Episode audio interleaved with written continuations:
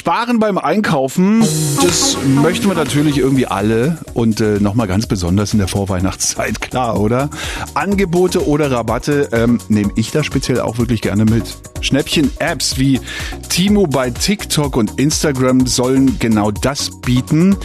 Nachtigall, höre da trapsen. Ja, Verbraucherschützer warnen aber vor diesen unsicheren Produkten, vor mangelndem Datenschutz und auch äh, fragwürdigen Verkauftricks. Wie wir ja wissen, aber wissen das die Jüngeren auch, es äh, sieht nicht ganz so aus, um es mal vorsichtig zu sagen. Hier die Erklärung zu dem, was Timo eigentlich ist. Auf Timo kostet eine Smartwatch 5 statt 500 Euro und Sneaker bekommt man auch quasi hinterhergeworfen. Kaum ein Produkt kostet mehr als ein paar Euro. Hinter dieser Rabattschlacht steckt der chinesische Konzern Pinduoduo. Die mischen schon länger im Onlinehandel mit und standen bereits in der Kritik, denn in früheren Apps sollen Schadprogramme gefunden worden sein, die ihre Nutzer ausspionieren können. Timo funktioniert anders als Amazon. Amazon hat zum Beispiel riesige Warenlager in Europa, aus denen sie ihre Produkte zu den Kunden nach Hause liefern. Timo hat das nicht. Sie bieten ausschließlich die Plattform und die Logistik an. Wenn sich eine Kundin also eine Smartwatch auf Timo bestellt, bestellt sie eigentlich direkt bei einem Händler aus China. Dieser Händler liefert die Smartwatch dann in eine riesige Packstation von Timu.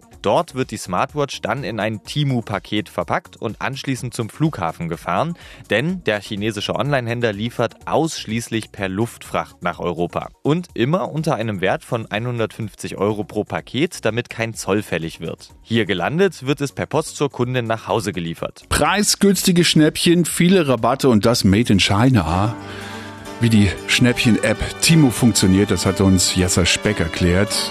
Verbraucherzentrale warnt allerdings, die niedrigen Preise spiegeln sich in der Qualität und auch in der Sicherheit der Produkte wider. Ja, vielleicht nicht unbedingt das, was wir zu Weihnachten verschenken wollen.